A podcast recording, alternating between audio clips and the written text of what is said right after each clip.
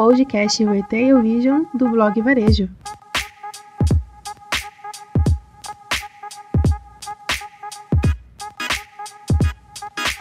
Oi, pessoal, meu nome é Kainê e no podcast de hoje eu fui convidada para explicar melhor o que é visual merchandising.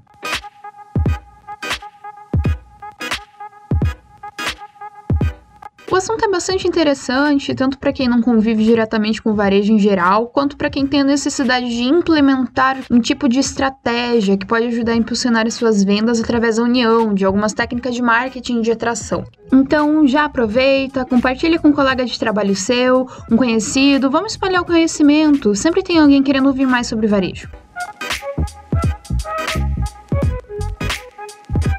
Para começar, eu separei aqui alguns pontos-chave. São desses pontinhos que a gente vai abrir, estudar e ver o que pode ser usado para obter vantagem no mercado, o que pode chamar mais atenção e ajudar a atingir metas, e o mais importante, fidelizar os clientes. Para resumir, o visual merchandising é um processo de desenvolvimento, investimento e manutenção da comunicação visual de uma marca ou de uma loja.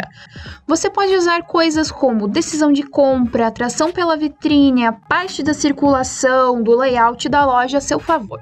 Junto com esses pontos também se enquadram a iluminação, os mobiliários, o aroma, a sonorização, a organização ou qualquer outra forma de estimular os sentidos, para despertar as emoções dos compradores e trabalhar as mercadorias dentro do seu nicho. Para isso, o profissional estuda a marca e o consumidor, faz pesquisas de mercado, esmiuça bem o perfil dos clientes para assim definir o caminho deles, os clientes, dentro da loja. Muito importante também é calcular a venda por metro quadrado. Isso irá ajudar a expor os produtos-chave, aqueles que são bons de vender, que dão um lucro legal, fidelizam o cliente com você. Aí vem a pergunta: você já teve vontade de entrar em uma loja porque a vitrine chamou a sua atenção? Se a resposta for sim, saiba que você, como cliente, foi provocado, estimulado visualmente pelo visual merchandising. E levando em consideração que você faz parte dos 60% das pessoas que entram na loja por conta da vitrine, podemos afirmar: você é um cliente ativo no mercado.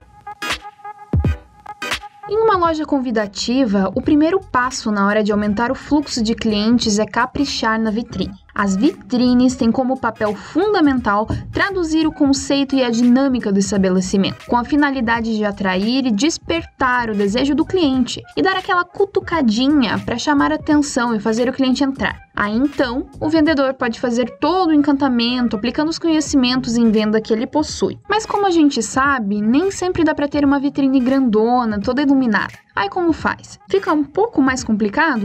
Talvez.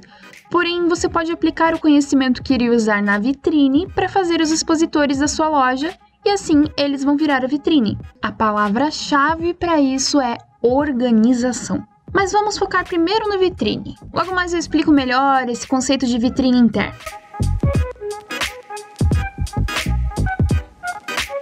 Na sua vitrine externa, apresentando e aplicando as técnicas, você pode focar em alguns pontos-chave, como por exemplo, reforçar a identidade da marca no ponto de vendas, aumentar as vendas, o giro dos produtos. Só que para isso funcionar, você precisa apresentar os produtos de uma maneira atrativa e coordenada, criando bons estímulos visuais. Vamos levar em consideração que 85% dos consumidores decidem se vão comprar ou não antes mesmo de entrar na loja.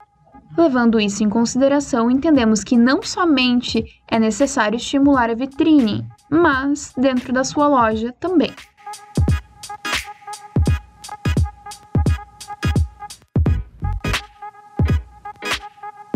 Sabe aquelas lojas como a Riachuelo, a Renner, que tem um longo caminho até o caixa, com gôndolas à altura das mãos e dos olhos, com produtos fofinhos e bem interessantes? Então, aí tem o trabalho do visual merchandising de primeira. Tudo, absolutamente tudo é pensado para estimular a compra. Até essa partezinha chata que nem parece ter nada a ver, como a demora dos caixas ou você ter que ir até a loja para pagar um boleto. Sim, como você já imagina, existem profissionais especializados em visual merchandising no mercado. Porém, nada impede que você possa começar a implementar as técnicas dessa estratégia por si só. A ideia principal sempre é conferir personalidade e identidade no ponto de venda, fazendo uma interação de todo o departamento comercial da sua empresa. Assim, você vai obtendo dados estratégicos para atrair a atenção dos clientes, como os produtos que mais vendem e principalmente os que menos vendem. Para facilitar a sua vida e ajudar você a utilizar essas técnicas no dia a dia na sua loja, eu vou dar alguns exemplos. Displays e expositores. Muito provavelmente você tem um expositor display na sua loja dando sopa. Experimente mudar ele de lugar, melhorar a iluminação, fazer com que chame mais atenção dos seus clientes. Aposte na mudança por um período, depois levante os resultados. Faça isso umas 3, 4 vezes em lugares distintos da loja. Junto com isso, vai fazendo um acompanhamento de quanto mais vendeu aquele produto ou quanto menos vendeu.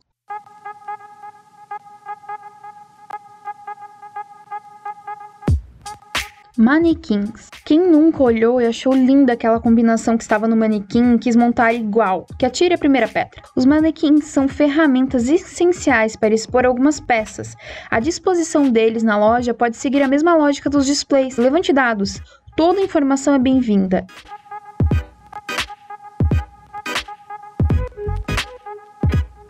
A música ambiente. Existem músicas que acalmam, que agitam, que ajudam na concentração e assim por diante. Então não é por menos que existem músicas que estimulam a compra, por estimularem o bom humor do cliente. Músicas mais lentas ajudam a estimular a calma, fazendo com que o cliente fique mais dentro do ambiente e olhe suas mercadorias. Usando algumas dessas ferramentas, você já sente uma melhora.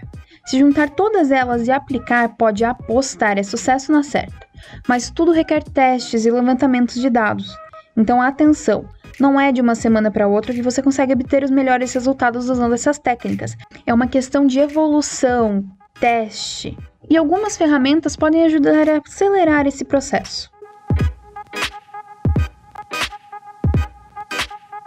Arrumação. Mantenha uma atenção especial para cada produto, para ele ser disposto de maneira que fique extremamente atrativo. Essa parte é lógica, mas tem muita gente que esquece, então é sempre bom lembrar. Limpeza. Conserve o seu ambiente de trabalho, a sua loja, deixe ela de uma maneira que fique sempre agradável e aconchegante. Os aromatizadores de ar são uma aposta bem legal. Reposição. Mantenha sua área de venda sempre abastecida. Leve as soluções que precisa. Um ambiente que passa a impressão de estar largado, sem o um mínimo de atenção aos produtos que faltam para reposição, nunca é bem visto por quem entrar no estabelecimento. Você já deve ter passado por isso alguma vez na vida, e aposto que a sua experiência não foi das mais legais. Lembre-se, o cliente quer agora. São raras as situações em que ele volta para verificar se o produto está disponível. Geralmente, quem fatura nessas situações é o seu concorrente. Organização. Preserve a sua equipe. Pessoas bem dispostas, felizes e engajadas com seu negócio fazem com que o fluxo de vendas flua bem mais facilmente. Assim você não se atropela em nenhum processo. Invista em treinamentos, happy hours. Uma equipe em sintonia é muito melhor que cada um por si.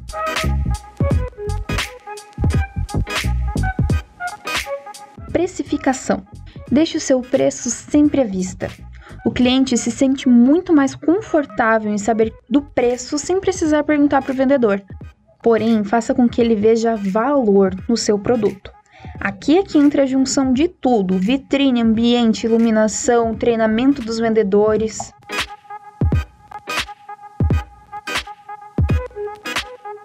Estoque. Mantenha o seu estoque muito bem organizado onde o vendedor consiga encontrar o que procura da forma mais rápida possível. Nunca deixe faltar produtos para venda. E caso isso aconteça, porque cá entre nós, não deveria, mas acontece, consiga a reposição o mais rápido possível. Você está com a sua loja ali, aberta, dizendo que tem X produto. Nada mais certo do que realmente ter essa variedade em mãos.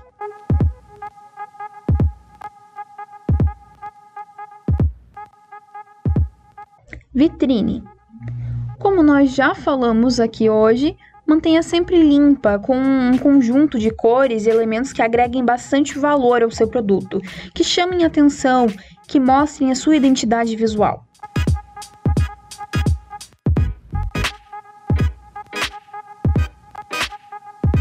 Mantenha a postura dos seus vendedores de uma maneira convidativa. Nada de braços cruzados, encostados na parede, com a cara fechada. Tente manter um ambiente mais leve e agradável aos funcionários. Assim, o humor deles vai melhorar, consequentemente, as suas vendas também.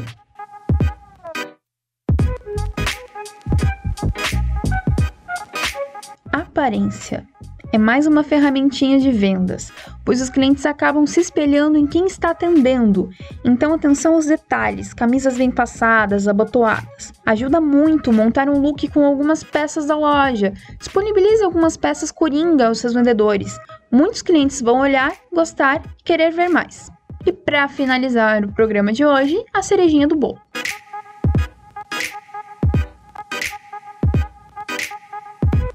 Circulação e layout.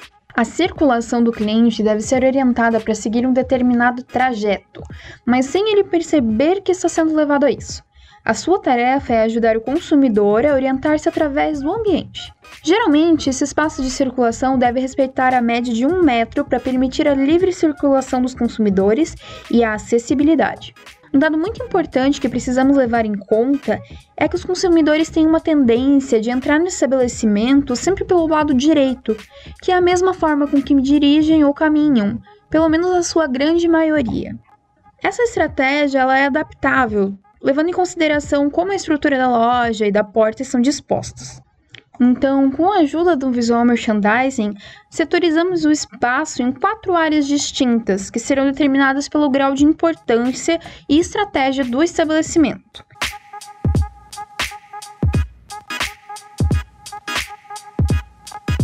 Em geral, as lojas e estabelecimentos precisam manter um layout que se comporte exatamente como se fosse um funil de vendas, porém no modo flash sales. Ou seja, vendas super rápidas, onde o cliente seja atraído de uma forma rápida e sem intervenção humana com o vendedor.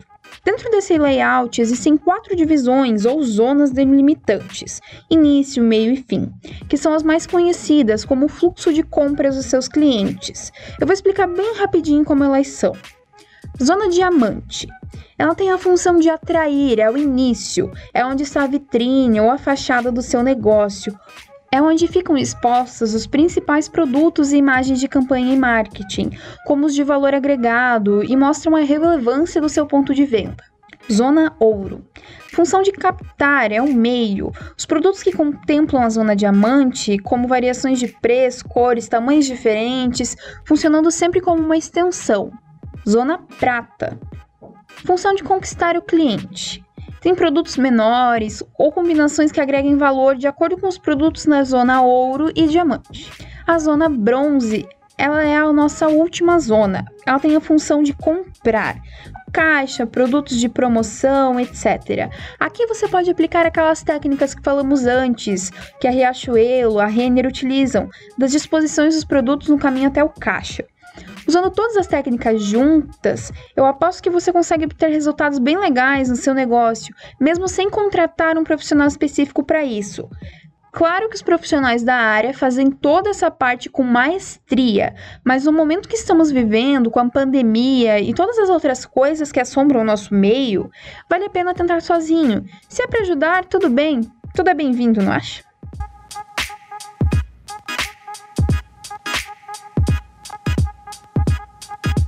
Então ficamos por aqui. Se você quiser ler mais sobre o mundo do varejo, acesse nosso blog blog.sixdu.com.